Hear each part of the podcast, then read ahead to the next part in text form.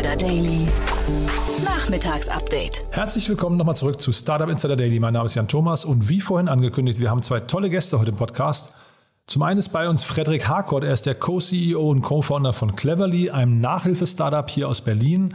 Und da ist gerade die zweite Finanzierungsrunde innerhalb von wenigen Monaten passiert. Und das Unternehmen ist wirklich auf tollem Kurs. Von daher hört euch das gleich mal an. Bildung geht uns ja schließlich alle an. Ich habe das Thema bzw. die Finanzierungsrunde von Cleverly ja heute Morgen schon mit Tina Dreimann besprochen. Also auch das nochmal vielleicht ein Gespräch zum Nachhören. Aber jetzt, wie gesagt, gleich Frederik Harkort hier im Gespräch. Und bei uns ist zu Gast Johannes Müller. Er ist der Co-Founder und CEO von Workpath. Und das ist ein Unternehmen, das ja, ich sag mal, OKRs in Unternehmen aller Größenordnung bringen möchte und dafür eine Softwareplattform gebaut hat, die mittlerweile ziemlich gut ankommt. Das Unternehmen hat einen ziemlichen Lauf. Wir haben aber nicht nur über die Software gesprochen, wir haben auch generell über OKRs gesprochen. Also von daher ein tolles Gespräch. Ich glaube, man kann sehr viel lernen. Ich habe auf jeden Fall sehr viel mitgenommen und ich hoffe, euch geht das auch so. Wenn dem so sein sollte, wie immer die Bitte empfehlt uns weiter. Wir freuen uns, wenn dieser Podcast von noch mehr Leuten gehört wird. Ihr wisst ja, wir versuchen hier die spannendsten Köpfe der ganzen Szene ans Mikrofon zu bekommen und äh, dementsprechend sicherlich auch vieles dabei, was andere Leute hören sollten. Vielleicht der ein oder andere aus eurem Bekanntenkreis, der sich für Startups interessiert, für Digitalisierung oder einfach nur dranbleiben möchten an den Themen, die die Welt bewegen. Dafür schon mal vielen Dank fürs Weiterempfehlen und ja, jetzt genug der Vorrede, jetzt kommen ganz kurz die Verbraucherhinweise und dann, wie gesagt, zwei tolle Gäste. Startup Insider Daily. Interview. Ja, cool. Ich freue mich. Frederik Harkott ist hier, äh, mal wieder, denn äh, wir haben ja schon mal gesprochen. Frederik ist äh, Co-CEO und Co-Founder von Cleverly. Hallo Frederik. Hallo Jan, ich grüße dich. Ja, toll, dass du wieder da bist und äh, die Taktung ist beachtlich. Wir sprechen schon wieder über eine Finanzierungsrunde. Ja, wir, wir haben uns, äh, wie soll ich sagen, ja nicht unbedingt beeilt, aber es ging, ging ein bisschen schneller, als wir es eigentlich gedacht haben. Das ist richtig, ja. Mhm. Äh, drei Millionen Euro habe ich hier stehen, Seed-Finanzierung. Die letzte ist drei Monate her, das war die äh, Pre-Seed-Runde. Jetzt habe ich äh, die Pre-Seed-Runde in Höhe von einer Million Euro. Ähm, wie kommt es zu dem, also ich, ich hatte jetzt den, den ähm, Gründer von GoStudent hier schon ein paar Mal im Podcast. Ist das so, ich weiß nicht, das Fahrwasser, in dem ihr gerade da, da hoch, hoch schwappt und die Flut hebt alle Boote, kann man das sagen? Also ich glaube schon, dass es, dass wir aber auch schon im Vorfeld erkannt haben, dass wenn man bei dem Thema äh, Bildung äh, jetzt wirklich auch äh, ja aktiv und relevant mitspielen möchte, dann ist es ein dickes Brett und dann braucht es natürlich ein entsprechendes Funding. Ähm, jetzt sind wir natürlich noch ganz weit entfernt von diesen vollkommen verrückten Summen, aber zumindest haben wir jetzt mit der Million, also wir haben jetzt vier Millionen in relativ kurzer Zeit eingeholt und das ist auch notwendig ähm, und sind auch happy, dass uns das gelungen ist, ja. Ja, äh, bei euch geht es ja um das Thema Bildung, deswegen habe ich mit Costume auch angefangen. Äh, vielleicht musst du mal euer Geschäftsmodell gleich noch ein bisschen erklären und vielleicht kannst du mal auch, äh, jetzt war ja gerade am letzten Wochenende war ja die Bundestagswahl.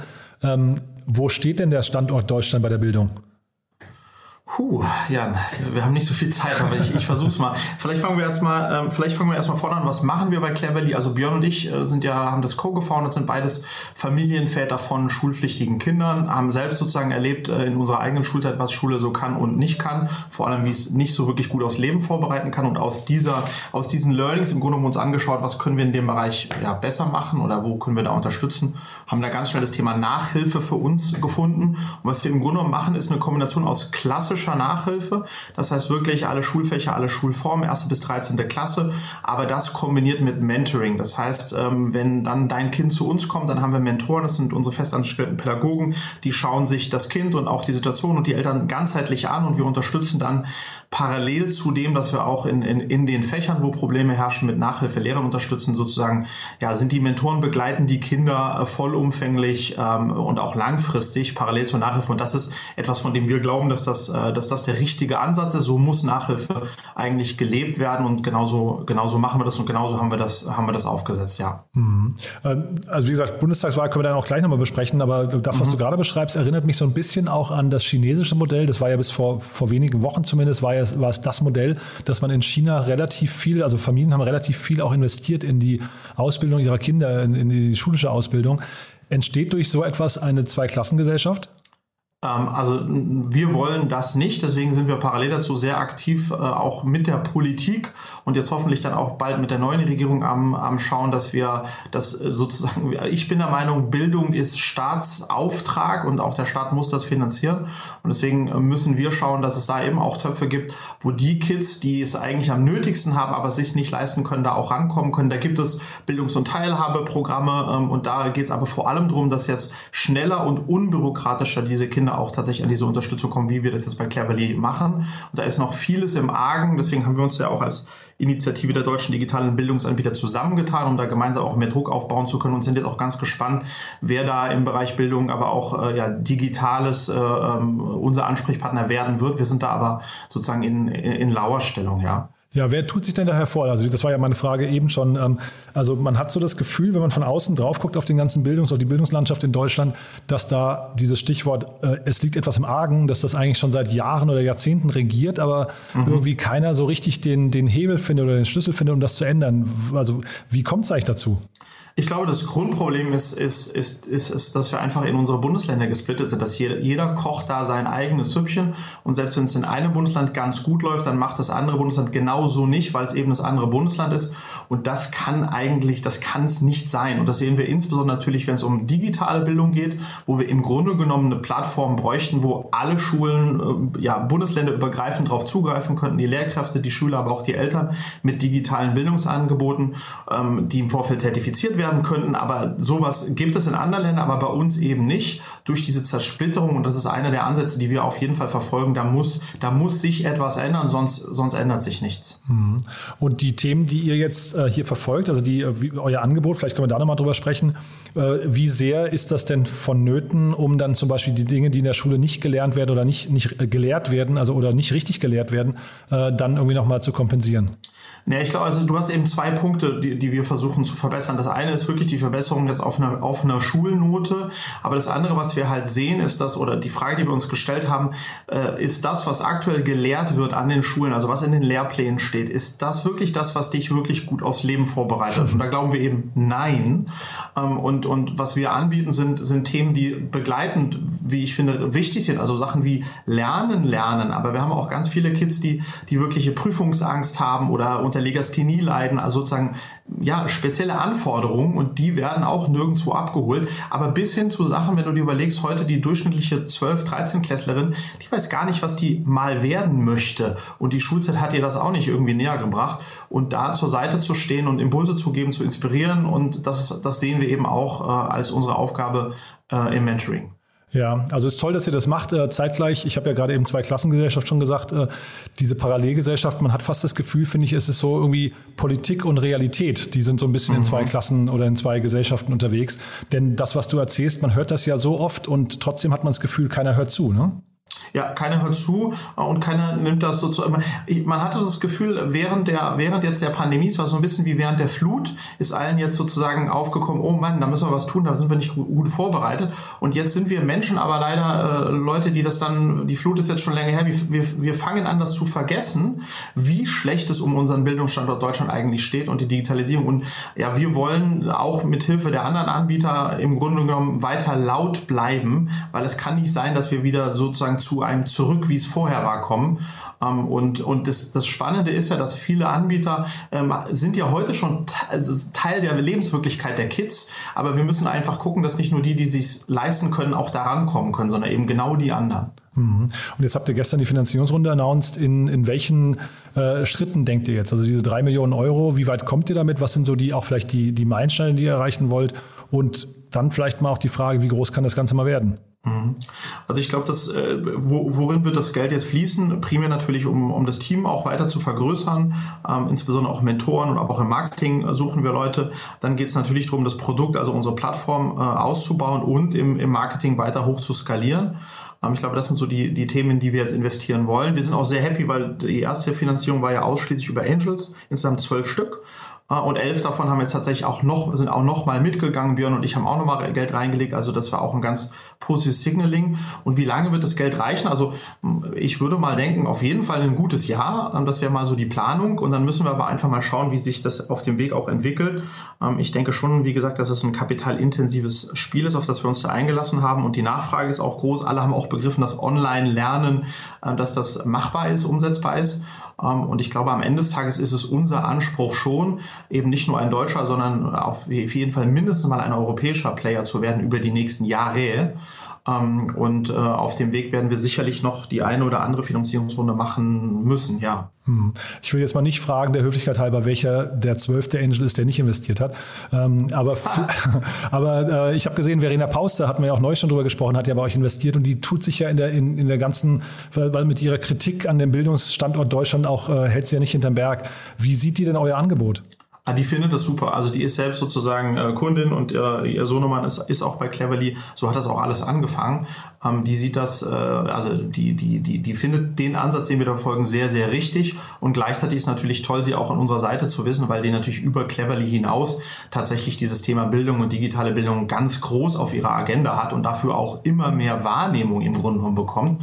Ähm, die war ja unter anderem, wurde jetzt gehandelt, äh, da als äh, Digitalministerin in einem, äh, wenn die FDP so eine, so, eine, so eine Möglichkeit bekommt. Also ich glaube, da wird sich einiges tun und Verena da an unserer Seite zu wissen, aber vor allem auch an, an der Seite all derer, die, die für die digitale Bildung kämpfen, das finde ich schon echt super. Mhm. Ja, sehr spannend. Und jetzt hast du gerade ja nochmal über die Pandemie und die Flut gesprochen, ähm, also oder beziehungsweise die Flut, das muss man jetzt auch aufpassen, wie man es sagt, die, die Flut mhm. quasi gleichgesetzt mit der Pandemie ähm, bildlich.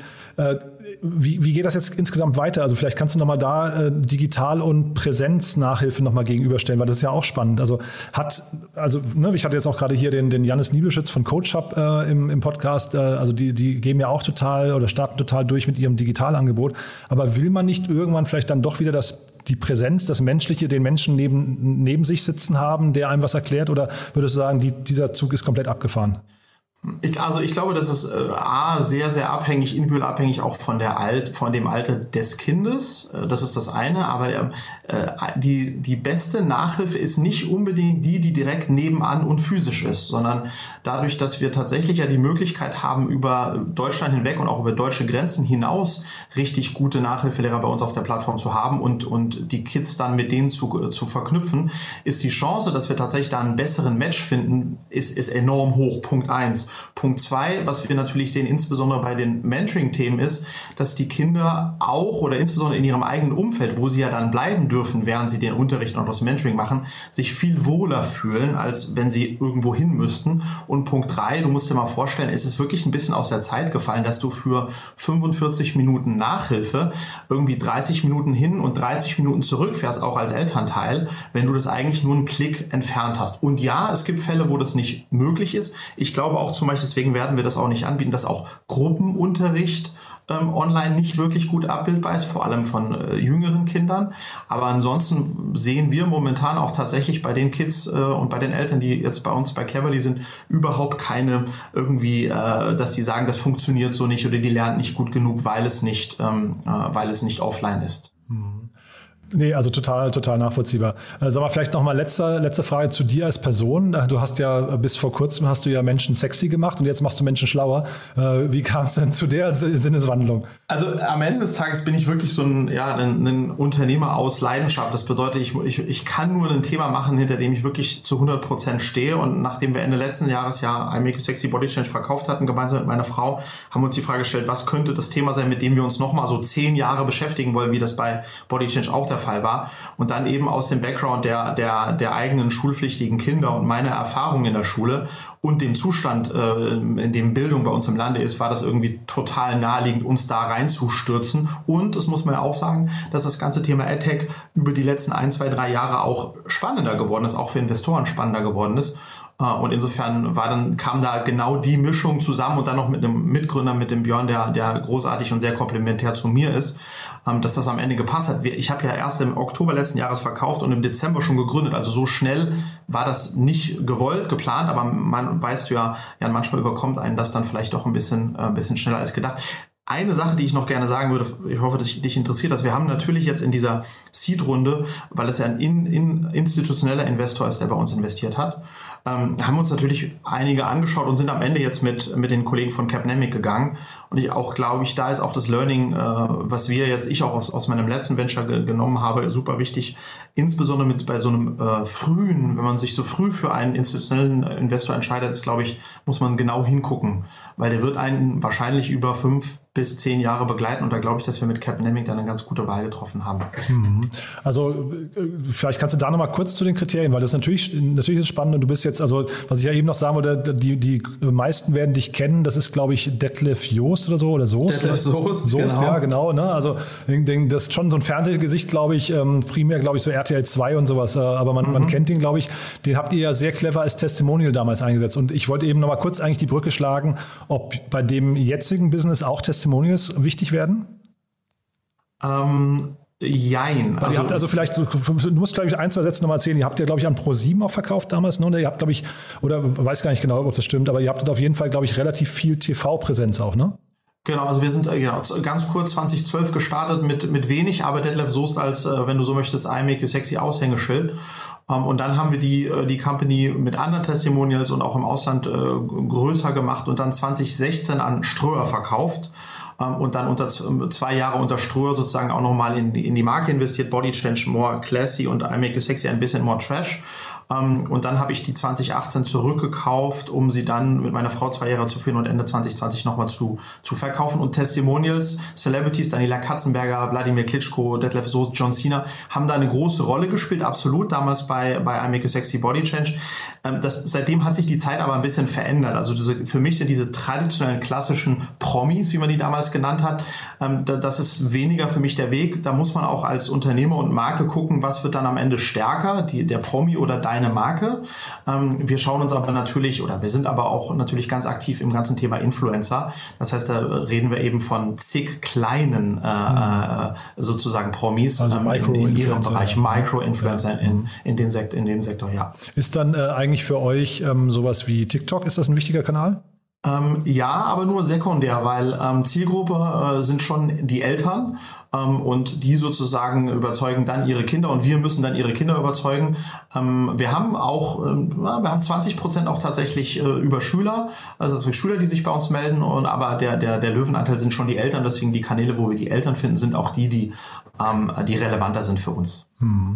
Okay, und dann erst mal kurz, weil wir es eben besprochen hatten mit Capnamic. Ähm, was waren denn so die Kriterien, wenn ihr euch, wenn ihr sagt, ihr habt euch für Capnamic bewusst entschieden, wonach habt ihr das festgemacht und wie kann man das so früh überhaupt wissen? Holt man dann, macht man dann quasi auch eine Due Diligence des Investors? Ja, also wir hatten sozusagen äh, ja den kleinen unfairen Vorteil, dass Björn und ich ja schon ein bisschen auch in der Vergangenheit mit VCs gearbeitet haben, unterschiedlich kennengelernt. Das heißt, wir haben auch gar nicht so einen großen Outreach gemacht, sondern wir haben im Grunde um die vier, fünf, die wir uns wünschen würden, mit denen haben wir gesprochen. Ähm, und dann haben wir abgeklopft die unterschiedlichen Parameter und das ist natürlich die Summe, die Bewertung, das sind alles Sachen, die auf der Hand liegen. Bei mir war es so, dass ich in 2012 mit dem Jojo Binnenbrücker, der wollte damals schon einmal in Body Change investieren und das ist aufgrund von Bewertungsdifferenzen, wenn du so möchtest, nicht zustande gekommen. Aber dann haben wir uns nicht aus den Augen verloren über die letzten zehn Jahre. Und der ist jemand, den ich menschlich äh, ja einfach extrem schätze, äh, viel Zeit auch außerhalb des Business sozusagen verbracht habe, verhältnismäßig. Und deswegen war für mich klar, wenn es da eine Chance geben würde, dass wir tatsächlich da zusammenkommen. Ähm, und ich kenne auch einige, die sozusagen, wo Capnamic investiert hat, dann war das im Grunde so ein bisschen das Wunschszenario, weil die Blackbox weniger eine Blackbox war, als das vielleicht bei dem einen oder anderen ähm, hätte sein können. Du, dann war das jetzt ein spannender Ritt, finde ich, durch äh, euren aktuellen, äh, was ich, Prozess, Progress und die Finanzierungsrunde. Klingt super spannend, was ihr macht. Ähm, jetzt bin ich mal gespannt vor dem Hintergrund der aktuellen Finanzierungsrunde. Die, diese äh, Gerüchte rund um Verena Pauster, die kannte ich gar nicht. Ähm, auch das werden wir im Blick behalten. Und ja, und dann, äh, also die ist ja im Prinzip für euch auch eine Art Testimonial, wenn man so will. Ne? Das ist ja quasi vielleicht die neue, die, die, die neue Form der Testimonials, so wie man es vielleicht auch bei Sorare mit den ganzen Fußballern gesehen hat oder sowas. Ne? Also quasi sich die Experten reinzuholen. Ähm, Absolut, wobei ich sozusagen, das, das ja, äh, kann man so sehen, zum einen Teil, zum anderen Teil möchte ich natürlich äh, Verena oder muss Verena auch gucken, dass sie in der Politik vorankommt und dann weißt du, hast du auch mal so ein bisschen das Fahrwasser, ähm, wo, wo, du einfach gucken musst, wo, du deine, wo deine Interessen dann auch gelagert sind. Mhm. Das heißt, ich glaube nicht, dass sie, ich hoffe, dass sie in der Politik noch mehr Verantwortung übernimmt, auch wenn das dann bedeuten würde, dass sie nicht bei uns prominent auf der Webseite steht, wenn du weißt, was ich meine. Ich weiß, was du meinst. Cool. Frederik, also hat, hat großen Spaß gemacht. Es klingt ja so, als würden wir uns in drei Monaten Monatstakt sprechen. Äh, das würde mich sehr freuen, lieber Jan. mich auch. Ich drücke die Daumen. Ne? Bis, Bis zum nächsten Mal. Servus. Ciao, ciao. Startup Insider Daily. Interview. Ich freue mich sehr, Johannes Müller ist bei uns, Co-Founder und CEO bei WorkPath. Hallo, hallo Johannes. Hallo Jan Thomas. Ja, ich freue mich sehr, dass du da bist und wir sprechen ja also über einen ziemlich interessanten Bereich. Ich glaube ursprünglich von, von Google oder ich glaube sogar noch, noch zurückliegender von Intel, so glaube glaub ich, äh, irgendwie mal ins, äh, ins Leben gerufen, ne? OKRs. Wo kommt das her? Ja, ja, wir werden oft assoziiert und die meisten unserer Kunden äh, nutzen die OKR-Methode, um sich zu steuern. Ähm, wir können gleich noch ein bisschen drüber sprechen, was wir mit Workcraft dann machen. Aber OKRs, wenn du danach fragst, ähm, ist ein agiles Steuerungsinstrument, was tatsächlich äh, so dem Silicon Valley zugeordnet wird. Ähm, ich, glaube, die meisten sagen, Andrew Grove von Intel, lange Zeit CEO, äh, hat das äh, so ins Leben gerufen mhm. als ein Rahmenwerk, um eben zu definieren in einer Organisation, welche Ergebnisse wollen wir eigentlich gemeinsam schaffen, welche Objectives und welche Key Results, also wie messen wir Erfolg in relativ kurzen Zeiträumen, wie wollen wir zusammenarbeiten um die wichtigsten Ergebnisse herum, die wir für unser Geschäft erreichen müssen. Genau, also Andy Grove hatte ich auch da irgendwie mal abgespeichert, dass ich mal vor längerer Zeit drüber gelesen hatte. Und äh, vielleicht kannst du mal, also das, das Ganze klingt ja nach einem ziemlich interessanten Framework, aber es sind ja jetzt doch nur ausgewählte Startups irgendwie, glaube ich, die das eingeführt haben bei sich. Warum hat sich das nicht noch, noch mehr durchgesetzt? Ich glaube, na, wie mit jeder Methode, wie mit jedem Framework, ähm, ich kenne wenige Unternehmen, die einzelne Methoden oder Frameworks in Reinform nutzen. Ja?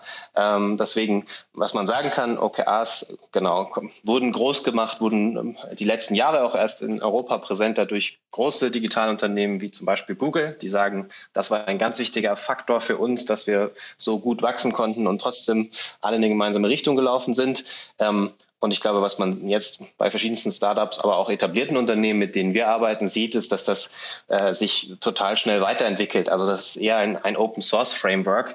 Ich kenne viele Unternehmen, die folgen bestimmten Prinzipien, die in diesem OKR Framework angelegt sind, ähm, die das aber vielleicht gar nicht mehr so nennen. Ja, ähm, insofern muss man, glaube ich, immer unterscheiden. Ja, welche Probleme will man eigentlich damit lösen? Ähm, und, und wie sieht dann der Prozess aus für mein Unternehmen, ähm, damit ich diese Probleme lösen kann. Und ich würde OKRs eher als eine Art Toolbox sehen, wo man sich an verschiedenen Bausteinen, an verschiedenen ähm, Prozessbausteinen bedienen kann und das passend machen kann. Ja?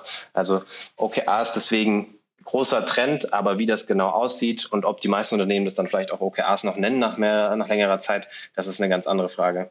Mhm. Hat das, ähm, oder würdest du dem zustimmen, dass es im Prinzip so zwei verschiedene Führungstypen gibt? Die einen, das sind so vielleicht die Sonnenkönige, ne, die sagen, alles geht nach meiner Nase und ich weiß es am besten. Und dann gibt es andere, die vielleicht sagen, äh, man muss loslassen, die Leute irgendwie alleine machen können und Hauptsache wir ich weiß nicht, wir, wir vereinbaren eben die richtigen Ziele in bestimmten Etappen und ähm, danach hat es sehr viel mit Vertrauen zu tun?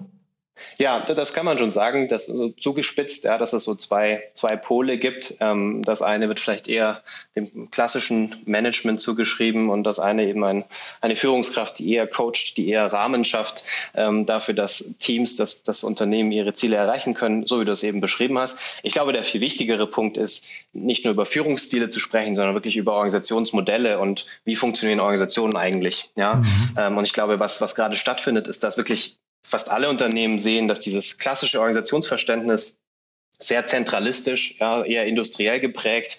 Irgendwo oben wird eine Strategie entwickelt, werden Ziele ähm, an, an, der Spitze der Pyramide äh, definiert, die werden dann runtergebrochen und tröpfeln so entlang der Reporting-Linien top-down herunter, dass dieses Modell eigentlich gar nicht mehr richtig existiert. Ja, und dass Organisationen eben statt diesen zentralistisch gesteuerten Pyramiden dezentrale Netzwerke sind, wo sich Teams ständig neu anordnen, ähm, ständig eben an neuen Themen gemeinsam arbeiten, viel dezentraler, viel asynchroner arbeiten. Da hat Corona auch nochmal extrem dazu beigetragen, diesen Trend zu beschleunigen. Und da muss man sich dann fragen, wie steuern wir uns eigentlich, wenn wir nicht mehr diese Pyramide haben als dominierende Struktur?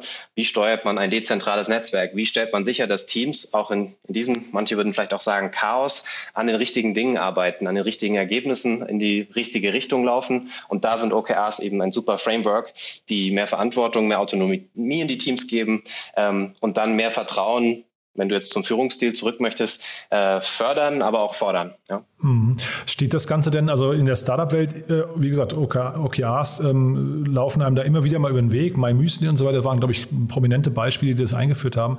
Ja. Zeitgleich gibt es ja ein anderes Modell, das, ähm, ich weiß gar nicht, wie das heißt, äh, das Spotify-Modell. Ne? Also das, das im Prinzip so mit Squads und Tribes und ich weiß nicht, Gilden und Chapters und so weiter. Ja. Ich habe das mal versucht, ich habe mal versucht, da durchzusteigen und habe es irgendwie auf halber Strecke habe ich aufgegeben, weil ich echt ja. nicht verstanden habe. Äh, sind das konkurrierende Modelle? Ich würde sagen, nein. Ähm, wir haben auch ähm, tatsächlich bei uns äh, im WorkPath Magazin ähm, eine Übersicht zu diesem Framework-Dschungel. Ja? Okay. Es gibt viele Methoden, die man nennen kann. Ja? Im, Konzernumfeld wird viel mit Safe gearbeitet aktuell. Äh, manche kennen vielleicht Hoshin Kanri, genau wie du gerade äh, besprochen hast. Also das, das Spotify-Modell wird häufiger thematisiert. Ich, ich würde sagen, ähm, gerade das Spotify-Modell, was du dort als erwähnt hast, bezieht sich eigentlich mehr darauf, die Aufbaustruktur. Ja, also wie sind Teams angeordnet? Mhm. Es gibt crossfunktionale Teams, es gibt funktionale fachliche Teams. Wie, wie verhalten sie sich zueinander? OKRs ist ein bisschen stärker gelagert auf ähm, auf den Prozess, den Ablauf. Also ähm, wir kennen viele Organisationen, die in einer Art Spotify-Modell laufen oder auch in einem relativ klaren Spotify-Modell und OKRs als Prozess nutzen, um sich darin zu alignen, um, um Klarheit in der Planung herzustellen und dann auch in der Umsetzung von Zielen. Mhm. Hm, wichtigste, glaube ich, Überschrift für diesen Framework Dschungel ist, äh, für ein Unternehmen, wenn man da erfolgreich sein will, muss man immer einen Schritt zurück machen, sich überlegen, was für Prinzipien stecken eigentlich hinter diesen Frameworks? Welche Probleme wollen wir eigentlich in unserem Unternehmen lösen? Ja, weder OKRs noch das Spotify-Modell ist ja irgendwie ein Selbstzweck. Man möchte irgendwie seine Organisation ausrichten und, und irgendwelche Vorteile haben daraus. Und wenn man das gemacht hat, warum eigentlich ein Framework, warum ein Tool, dann kann man auch relativ selbstbestimmt und, und souverän sich an verschiedenen Frameworks äh, bedienen und die miteinander kombinieren. Ja. Mhm. Darf ich mal fragen, ähm, also du klingst jetzt sehr souverän und auch überzeugt von dem Thema. Wie bist du denn eigentlich dazu, dazu gekommen? Also wie, ähm, wie lange machst du das schon? Um, ähm, ja, was wir mit Workcraft machen, hat viel mit unserem Hintergrund zu tun. Ja, wir Gründer, die meisten unserer Kolleginnen und Kollegen haben einen Hintergrund in der Digitalwirtschaft. Das heißt, ähm, wir haben in Startups gearbeitet, äh, in Digitalunternehmen, meistens in Umgebungen, wo es sehr schnell ging. Ja, ähm, ich habe hier Thomas bei einem Münchner Softwareunternehmen kennengelernt. Da war ich damals als Werkstudent, glaube ich, der elfte Mitarbeiter. Ja, mhm. und ein Jahr später waren das äh, ein paar hundert Mitarbeiter oder hundert irgendwas und dann äh, ging es so weiter jedes Jahr. Ja? Also ähm, das waren immer Umgebungen, wo man sich, glaube ich, ganz pragmatisch fragt und, und, und äh, mit der Frage auseinandergesetzt, äh, sich auseinandersetzen muss, wie steuert man sich eigentlich, wie organisiert man Zusammenarbeit und agiles Arbeiten, das benennt man ja gar nicht, das ist ja in so einem Umfeld fast die Norm, ja.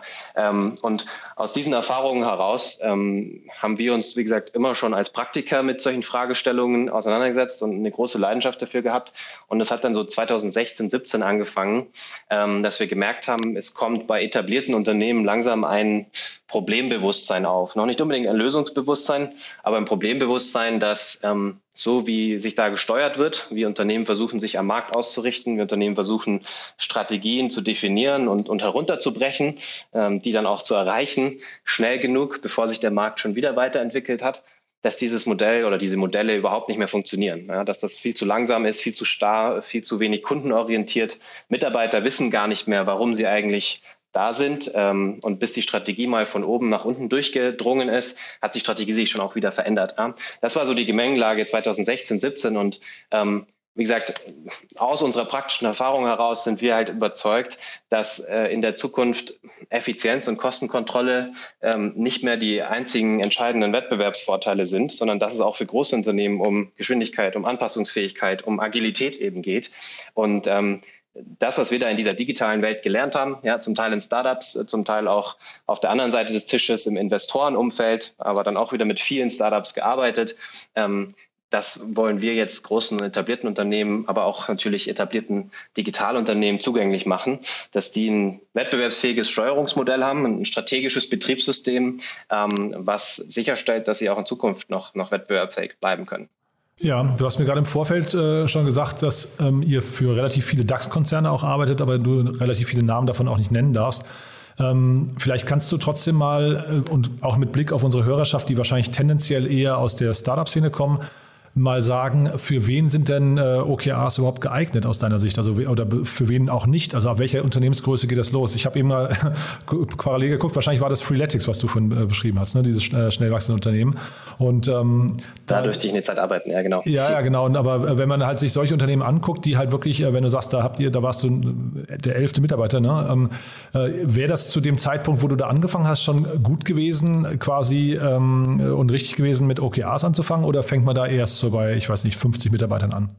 Also ich glaube, es geht auch da wieder eher darum, wie machen wir das. Ja? Also OKRs sind in der leichtesten Form ein Critical Thinking Framework sagen einige. Das heißt, das hilft dir als Team, die richtigen Fragen zu stellen. Wer ist der Kunde? Welchen Mehrwert will ich schaffen? Wie messe ich, ob ich diesen Mehrwert geschaffen habe? Wen brauche ich dafür? Wer arbeitet daran mit? Diese Fragen machen aus meiner Sicht auch schon bei 5, 10 oder 15 Mitarbeiterinnen und Mitarbeitern Sinn. Ähm, die, die Gewichtung sozusagen, was will ich aus dem Framework rausholen, welche Probleme hilft mir das zu lösen, das verändert sich. Ja? Mhm. Ähm, mit 15 Mitarbeitenden fragt man sich noch nicht, wie kriegen wir Alignment her? Ja, äh, wir haben aber Kunden, wo sich mehrere hundert oder mehrere tausend ähm, Teams untereinander alignen müssen. Und die Frage eben, wie stellt man sicher, dass 250 Teams rund um die Welt äh, sinnvoll an einer Strategie arbeiten, dass die sich auch eben interdisziplinär um die wichtigsten Outcomes, die wichtigsten Ergebnisse herum ähm, gruppieren. Das ist äh, ein, ein, ganz anderes Maß an Komplexität. All das kann man mit dem OKR-Framework und so wie wir das mit WorkPath als, als Infrastruktur ähm, unterstützen, äh, beantworten. Ähm, insofern kann, passiert viel, glaube ich, unter der Überschrift OKRs, wo man den Fokus setzt und was man für Anforderungen hat an, an Prozesse. Das kann unterschiedlich sein. Ja. Wir als Tool zum Beispiel, wir als Softwareunternehmen sagen, ähm, wahrscheinlich brauchst du mit 10, 15, 20, 30 Mitarbeitenden auf keinen Fall ein einzelnes Tool, gerade wenn du noch am, am selben Standort bist. Wir fangen schon meist mit Unternehmen an zu arbeiten, wenn du irgendwie 100, 150, 200 Mitarbeitende hast, ähm, weil dann einfach ein bestimmtes Maß an Komplexität erreicht ist, wo du auch nicht nur verschiedene Mitarbeiter und Teams zusammenbringen musst, um gemeinsame Ergebnisse, Outcomes herum, sondern auch verschiedene Prozesse. Ja, du hast ein Projektmanagement, du hast einen Controlling-Prozess, du hast verschiedenste Pro äh, Prozesse, die miteinander irgendwie in Einklang gebracht werden müssen, damit dieses Steuerungssystem auch ganzheitlich funktioniert. Genau, ich glaube, das ist nochmal ganz wichtig. Also wenn wir mal kurz über eure Software sprechen, ihr seid kein Beratungsunternehmen, ne? ihr bietet eine Plattform oder ja. eine, eine Software, ein Tool. Ähm, ja. Und ich verstehe gerade richtig, wenn ich dir zuhöre, dass ihr keine Konkurrenz seid zu einem bestehenden Projektmanagement-Tool und auch nicht zu ähm, irgendwelchen anderen etablierten Tools, sondern da geht es eher um Schnittstellen, ja? Ganz wichtig, ja, richtig. Also es gibt jede Menge Tools und Prozesse, die sich ja mit Produktivität, mit zum Beispiel Projektmanagement befassen. Viele dieser Projektmanagement-Tools haben auch irgendwelche kleinen Add-ons und Module, wo man quasi auf das Output und die Projekte, die da gemanagt werden, noch versucht, oben irgendwie Ergebnisse, ja, OKRs drauf zu schreiben. Ähm, was wir aber halt gelernt haben, bei einer bestimmten Größe einer Organisation hast du in den verschiedensten Bereichen einer Organisation eben äh, auch ganz viele verschiedene Tools und Prozesse. Und das Entscheidende ist, crossfunktional, organisationsübergreifend ähm, diese Prozesse zusammenzubringen. Das heißt, man kann sich WorkPath vorstellen als eine gemeinsame ähm, Planungs- und Kollaborationsebene für die ganze Organisation. Ja, dort wird die Strategie kommuniziert, dort wird die Strategie heruntergebrochen, dort werden Outcomes, ja, wir, wir, nennen das Outcome Management, ähm, von allen Teams auf allen Ebenen definiert mit dem Ziel, jeder im Unternehmen, jedes Team sollte eigentlich ganz genau wissen und in einer hohen Qualität definiert haben, an welchen Ergebnissen müssen wir dieses Quartal vor allem arbeiten und wie messen wir das? Das ist eine, ein Value Proposition, was wir mit der Technologie unterstützen. Und dann der zweite Teil ist ja, wie stellen wir sicher im Tagesgeschäft, dass nicht Eskalationen und eben das operative, repetitive Arbeiten ähm, doch wieder wichtiger ist und, und, uns die wichtigsten strategischen Themen wegdrückt. Ähm, also ergebnisorientiertes Arbeiten ist der zweite wichtige Teil und da sind Integrationen eben ganz wichtig. Ja, ein Beispiel, wir integrieren zum Beispiel mit der Projektmanagement-Lösung äh, Jira und da haben Unternehmen natürlich schon große Prozesse, wo sie planen, welche Outputs, ja, welche Features, welche Produkte bauen wir. Aber es geht eben nur um Output. Und selten ähm, ist es ein funktionierendes Planen und Monitoren von Outcomes. Ja. Und da wird die Outcome Management Plattform WorkPath verbunden mit dem Output und dem Projektmanagement in Jira. Da kannst du dann in WorkPath sehen, was machen wir eigentlich alles, wo stecken wir Zeit rein, damit die Ergebnisse erreicht werden. Und du kannst in Jira aber auch sehen, ist das, was wir gerade machen, was wir hier jede Woche bauen, zahlt das auf die wichtigsten Ergebnisse für uns ein. Ja? Also insofern ganz richtig äh, integrierend und wir betten uns so in diese Prozesslandschaft, glaube ich, an verschiedenen Stellen ganz gut ein und machen verschiedene Prozesse, unter anderem das Projektmanagement dadurch ergebnisorientierter. Mhm. Und äh, wir haben ja gerade schon über Manager gesprochen, also Managementtypen. Wie ist es denn eigentlich auf der Teamseite? Braucht man, um jetzt mit einer Software wie euch zurechtzukommen oder auch generell mit dem Thema OKRs, braucht man da äh, eine besondere Art von Teammitgliedern? Also ich kann mir vorstellen, nicht jeder kommt mit dieser Art von dem selbstständigen Management äh, oder selbstständigen Managen auch zurecht, oder? Ja, ähm, auch da wieder, es ist ein, ein, Prozess und man kann solche Prozesse unterschiedlich gewichten. Deswegen ähm, wir sehen uns mit WorkPath eigentlich eher ein, als eine Infrastruktur, in der solche Veränderungsprozesse auch stattfinden können. Du musst als Organisation nicht agil sein, du musst keine Mitglied, Mitglieder in deinem Team haben, die das alle von Anfang an verstehen und leben und atmen, sondern wir sind die Infrastruktur, in der du dich überhaupt erstmal selber aufstellen kannst und, und deinen Steuerungsprozess abbildest. Und dann ähm, kann man da verschiedene Stellschrauben über die Zeit halt auch anpassen. Ja, also ein Beispiel, was vielleicht viele Organisationen am Anfang überfordert, von einem Jahreshorizont auf einen Quartalshorizont zu gehen in der Planung. Man kann das auch erstmal auf einen Halbjahres- oder auf einen Viermonatshorizont machen. Ja, ähm, die Qualität der Ziele wie transparent sind diese Ziele, äh, wie messbar sind diese Ziele. Das ist am Anfang natürlich auch nicht so, wie es vielleicht ähm, das Idealbild wäre. Aber entscheidend ist halt, du brauchst eine Infrastruktur, in der du das als Organisation beobachten und, und optimieren kannst, dass dieser Steuerungsprozess immer besser wird. Das ist so, würde ich sagen, was den Reifegrad angeht oder auch den Typus an Mitarbeitern. Und dann zweiter Punkt, ähm, ja, wir sind ein Softwareunternehmen, wir sind aber eben auch Praktiker und deswegen wissen wir, diese Themen werden immer äh, Beratung, Begleitung brauchen. Ja? Mhm. Also wir haben sehr früh gesagt, unser Ziel ist, wir wollen die beste Kombination aus Technologie und the people side, also Begleitung anbieten. Nicht mhm. einfach nur die beste Technologie, weil wir nicht glauben, dass du das in größeren Organisationen damit einfach lösen kannst. Deswegen haben wir viel investiert in ein Partnerökosystem. Ja, wir haben äh, hunderte zertifizierte Berater inzwischen. Ähm, wir haben äh, ein großes Team, was sich um Enablement kümmert, also äh, E-Learnings entwickelt, Trainingsprogramme, Zertifizieren, Zertifizierungen, also wir zertifizieren Coaches und, und Trainer. Das heißt, da entsteht ein Ökosystem um WorkPath herum, was ähm, Organisationen eben nicht nur mit der technologischen, der Softwareinfrastruktur unterstützen kann, sondern auch mit der Befähigung der Mitarbeiter, dass man intern im Unternehmen die Ressourcen hat, das Verständnis hat, was notwendig ist, um einen solchen Prozess funktionieren zu lassen. Mhm. Und sagen wir dann äh, ist eine Frage, die, die sich mir gestellt hat, bei euch auf der Pricing-Seite habt ihr einen sehr, sehr, weiß nicht, sehr plakativen und ähm, auch einladenden Satz, da steht Customers have shown an ROI of 2000% after one year of using WorkPass Software. Und äh, wie habt ihr das denn gemessen? Also 2000 Prozent ROI ist ja schon irgendwie, das ist ja eine Hausnummer. Äh, wie, wie kommt sowas zustande? Sowas sind natürlich immer Durchschnitte, ja, und, mhm. oder einzelne Case Studies, die man ja. auf unserer Website auch teilweise finden kann. Aber da kommen wir wieder zurück, ja, zu dem Thema, was ich vorhin angeschnitten habe. OKRs sind ja kein Selbstzweck, sondern man muss sich anschauen, was will man mit so einer Methode oder einem solchen Steuerungsprozess eigentlich für wirtschaftliche Business Pains lösen. Ja, und am Ende geht es immer darum, wo kann ich Geld und Zeit sparen oder wo kann ich mehr Geld verdienen. Und ähm, das rechnen wir gemeinsam mit unseren Kunden. Ja, das heißt, wir schauen uns zum Beispiel an, ähm, wie viel Geld geht Unternehmen verloren, dadurch, dass ihre Projekte äh, viel zu lange in der Umsetzung brauchen, weil Teams nicht gut aligned sind. Mhm. Ja, ähm, einer der häufigsten Gründe, warum strategische Ziele nicht erreicht werden können, Unternehmen, ist eben, Teams, die horizontal nicht gut genug miteinander abgestimmt sind. Die haben vertikal von oben herunter sehr genau gesagt bekommen, was sie machen müssen, aber wissen gar nicht, wen sie da alles brauchen oder haben es nicht gut genug definiert. Das wäre ein Beispiel wie ein verbessertes Alignment. Ja, eine horizontale Abstimmung, wo interdisziplinär zusammengearbeitet werden muss, dann dafür Sorgen tragen kann, dass ähm, Projekte überhaupt abgeschlossen werden oder zum Beispiel Time to Market, ja, die, die Zeit von Planung bis äh, Verkaufen am Markt deutlich reduziert wird. Das wäre ein Beispiel für so einen Business Case, wie man das mit Kunden dann gemeinsam rechnen kann. Da gibt es eine ganze Reihe. Wie gesagt, es ist für uns immer wichtig, mit den Kunden gemeinsam erstmal rauszufinden, was sind eure größten geschäftlichen Probleme, die ihr lösen wollt. Äh, Fokus mag ein anderer sein, ähm, Mitarbeiter-Engagement mag ein anderer sein. Und dann kann man äh, relativ gut zeigen, dass sich das schnell verbessert und dass das dann eben auch schnell sieben- bis achtstellige Beträge sparen hilft. Ja? Hm.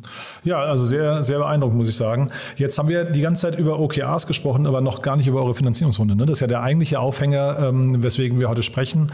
Also Glückwunsch ja. erstmal dazu. 10,5 Millionen Euro habe ich hier stehen. Äh, vielleicht kannst du mal kurz beschreiben, weil das äh, klingt ja so, als würden Investoren euch jetzt ja, so mehr oder weniger durchwinken. Ihr habt, glaube ich, euch gibt es seit vier Jahren. Das ist, glaube ich, eure zweite richtige Finanzierungsrunde, ne? Ja, genau. Wir haben äh sind so Ende 2017 zusammengekommen, haben 2018 dann so richtig das erste Produkt gelauncht, ein paar Monate später und würde sagen, seit Ende 2018, Anfang 2019 dann eben auch mit den ersten Konzernen angefangen zu mhm. arbeiten. Wir haben unsere Seed-Runde äh, letztes Jahr gemacht. Ähm, und jetzt, genau wie du sagst, im Sommer die, die Series A zusammen mit äh, Capnamic und Iris. Ähm, Und ja, da sind wir jetzt sehr glücklich darüber, die als Partner gewonnen zu haben.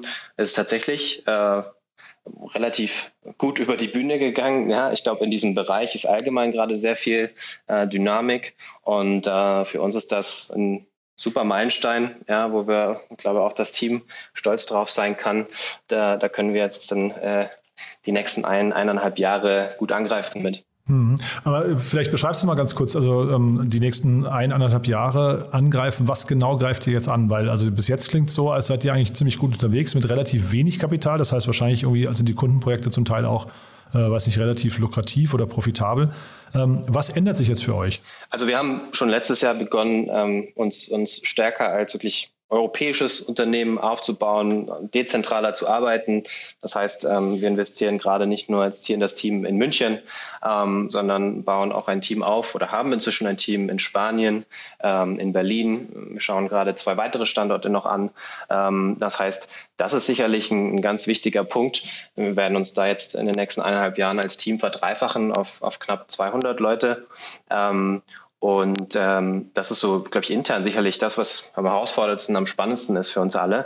Mhm. Am Produkt eigentlich diese Vision, die ich beschrieben habe, ja, ähm, da weiter hineinzuwachsen. Das heißt, wirklich ein, ein strategisches Betriebssystem für große Unternehmen anbieten zu können, eine Outcome-Management-Plattform, die nicht nur hilft, äh, eine hohe Qualität und eine hohe Klarheit in die wichtigsten Ergebnisse für alle zu bringen, sondern die verschiedensten Unternehmensprozesse auch ergebnisorientierter zu machen. Das heißt, wir werden massiv investieren in Integrationen, ähm, dass wir verschiedenste Prozesse, nicht nur Projektmanagement, sondern zum Beispiel auch Portfolio-Management, was dann interessant für CFOs ähm, oder verschiedene Kommunikationskanäle äh, besser integrieren, immer mit dem Ziel, ergebnisorientiertes Arbeiten möglich zu machen. Ja, dass jeder Mitarbeiter, jedes Team weiß, wo es soll hin.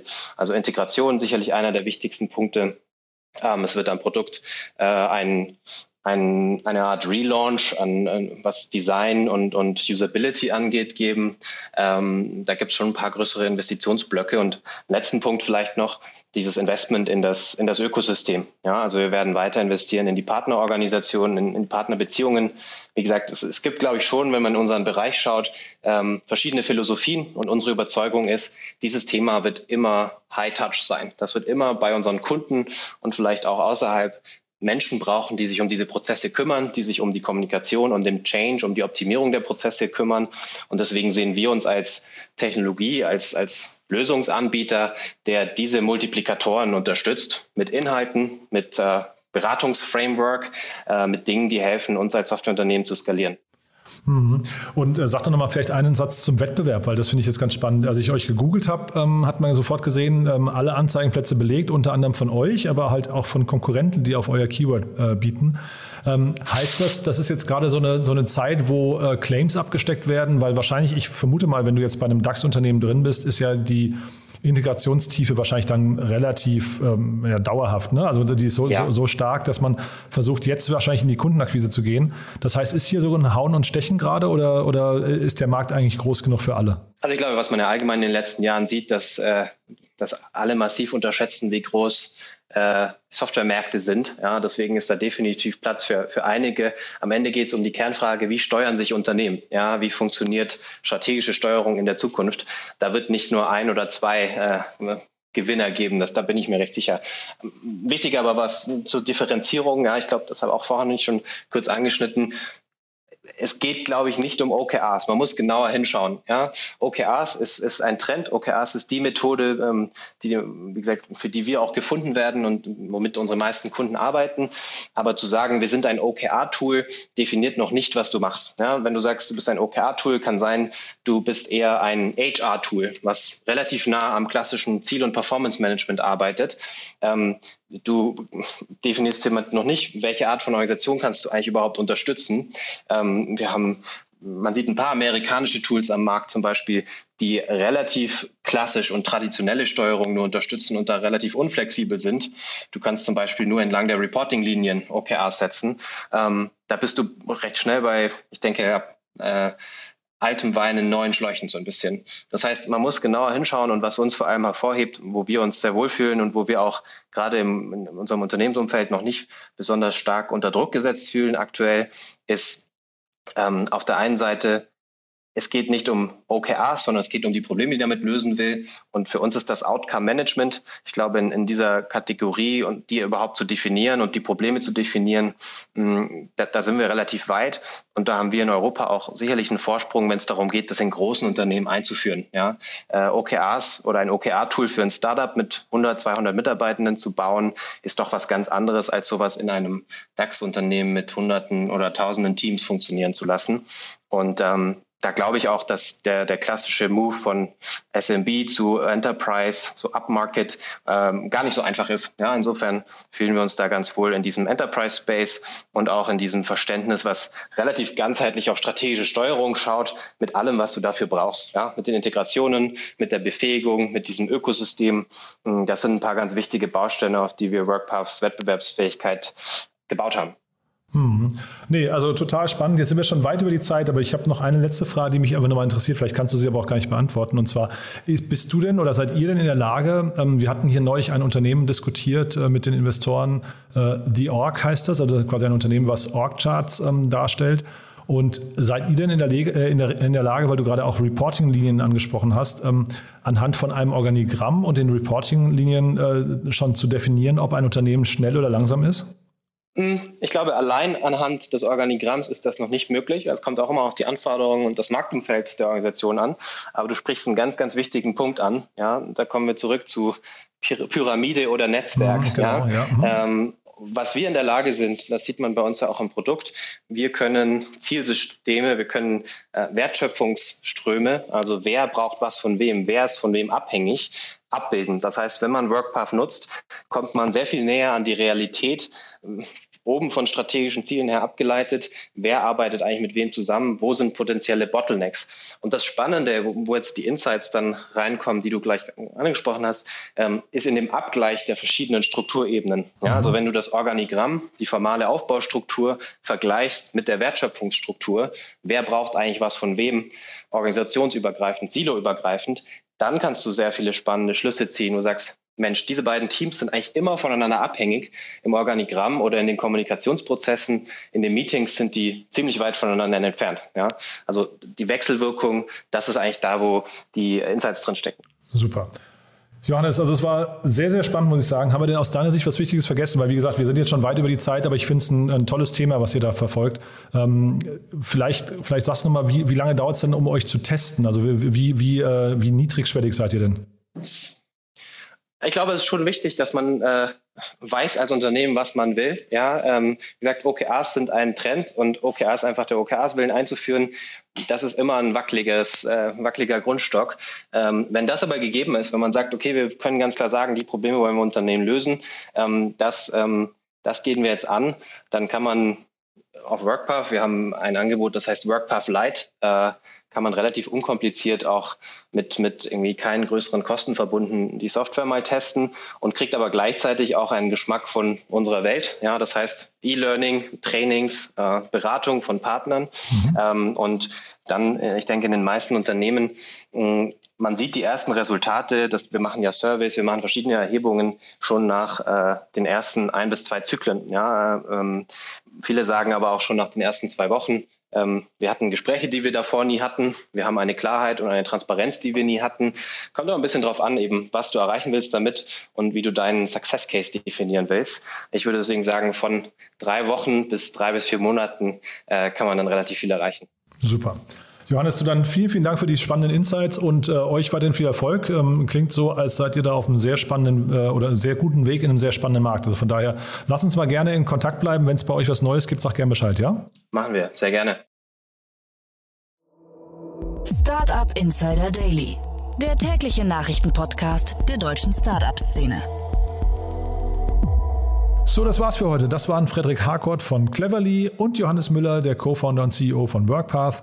Zwei tolle Unternehmen, finde ich, zwei tolle Themen. Ich hoffe, es hat euch wieder Spaß gemacht. Ich würde mich freuen, wenn wir uns morgen wieder hören. In alter Frische, morgen früh geht's weiter. Bis dahin, euch noch einen wunderschönen Tag und ja, alles Gute. Ciao, ciao.